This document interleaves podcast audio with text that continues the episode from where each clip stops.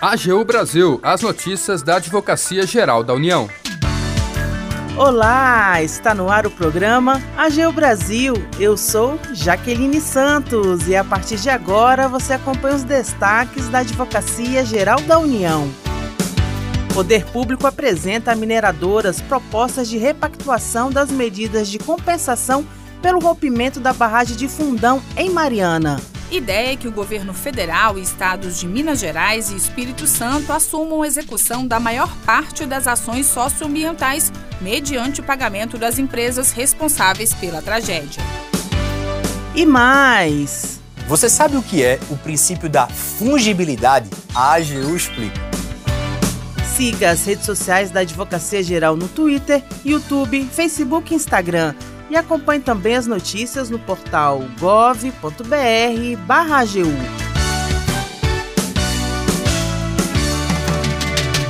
Há oito anos, em novembro de 2015, uma das maiores tragédias ambientais acontecia em Minas Gerais, o rompimento da barragem de Fundão no município de Mariana. A gente lembra que o acidente despejou mais de 40 milhões de metros cúbicos de rejeitos de mineração no Rio Doce, matando 19 pessoas e causando inúmeros danos socioeconômicos e ambientais. De lá para cá, governos federal, estaduais e municipais, associações de moradores, empresas e outros envolvidos vêm se reunindo para tratar sobre reparação de danos ao meio ambiente, indenizações às famílias atingidas, entre outras questões. Na última semana, mais um passo foi dado na busca de soluções reparatórias para o caso. A AGU apresentou proposta de acordo para implantação de medidas compensatórias da tragédia. A repórter Larissa Graciano traz os detalhes. O documento foi entregue pelo governo federal em conjunto com os governos de Minas Gerais e Espírito Santo e outros entes do sistema de justiça. O texto traz a responsabilidade das ações de caráter socioambiental para o poder público, estados e União, mas após o pagamento pelas empresas do valor considerado necessário para a execução das medidas que vão ser implementadas. De forma geral, o texto mostra que o governo federal e os estados se comprometem a executar ações em reforço ao sistema de saúde pública na região, a instituir programas de transferência de renda de retomada econômica direcionar às populações mais vulneráveis e atingidas, além de antecipar as metas de universalização dos serviços de saneamento básico nos municípios da bacia do Rio Doce. Já com as empresas responsáveis pelo rompimento, ficará a responsabilidade da retirada dos rejeitos e a conclusão de pagamento das indenizações individuais, etapas que vão ser executadas sob supervisão e monitoramento da União e dos Estados. O advogado da União, Júnior Divino Fidelis, explica a importância da proposta apresentada. A proposta apresentada pelo Poder Público reafirma uma série de medidas e ações que permanecem como obrigação de fazer das empresas, como é o caso da retirada de parte dos rejeitos despejados no Rio Doce e de concluir o pagamento das indenizações individuais aos atingidos. Por outro lado, uma série de outras medidas serão assumidas pela União e pelos estados de Minas e do Espírito Santo, visando uma reparação definitiva dos danos socioambientais que o rompimento da barragem causou. A proposta tem dois grandes eixos e objetivos: o eixo ambiental, que busca a recuperação do Rio Doce e seus atributos naturais, e um eixo socioeconômico, que almeja compensar social e economicamente a população atingida pelos danos sofridos, que perduram até os dias atuais, o que se buscará alcançar com diversas medidas, a exemplo da implantação de um programa de transferência de renda e de um programa de retomada econômica, dentre outros. Os detalhes do projeto e valores para a implementação das medidas devem ser divulgados em breve. Até o momento, as tratativas da repactuação estão sendo realizadas sobre compromisso de confidencialidade dos participantes. Mas já pensando em garantir a transparência no processo, vai ser criado um conselho de participação social e um portal de transparência para que a sociedade possa acompanhar todas as etapas. A proposta apresentada discutida entre o poder público e as empresas desde maio desse ano, quando o TRF da Sexta Região assumiu o caso.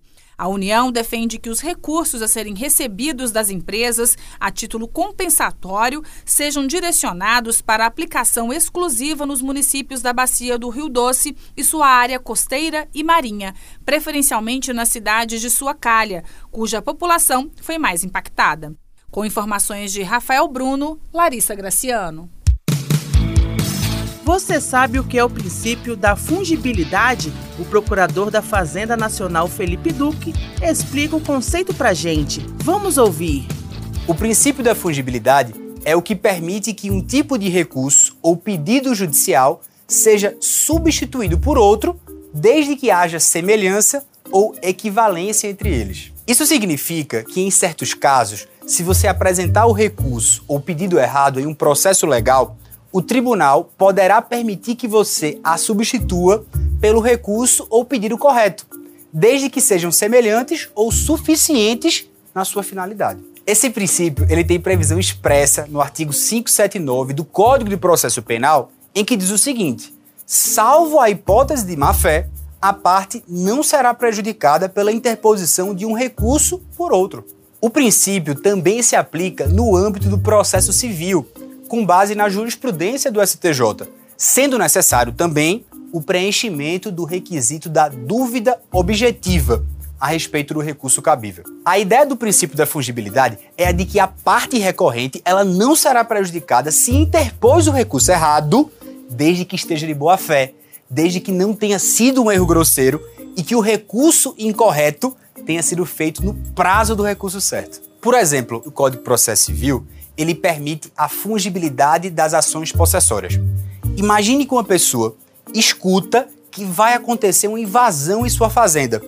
Assim, ela entra com um interdito proibitório, pois está acontecendo uma ameaça à posse. Porém, duas horas após o ingresso da ação, descobre que, na verdade, eles já invadiram e ele precisa recuperar sua posse.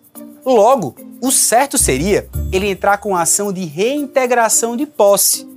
Porém, permite-se a fungibilidade neste caso. Nota-se que o princípio da fungibilidade recursal é realizado para auxiliar o procedimento do sistema recursal com o objetivo de que haja o cumprimento efetivo do devido processo legal.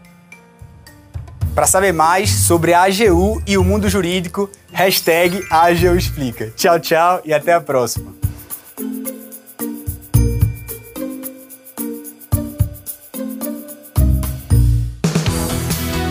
O AGU Brasil fica por aqui. Você pode acompanhar as notícias e o trabalho da instituição no portal gov.br/agu e em nossas redes sociais. O programa é produzido pela equipe da Assessoria de Comunicação da Advocacia Geral da União. Tem apresentação de Jaqueline Santos, edição de Larissa Graciano e trabalhos técnicos de André Menezes. Acesse também o nosso perfil no Spotify. É só procurar por Advocacia Geral da União. Sugestões de pauta ou comentários podem ser enviados no e-mail pautas.agu.gov.br. E até mais!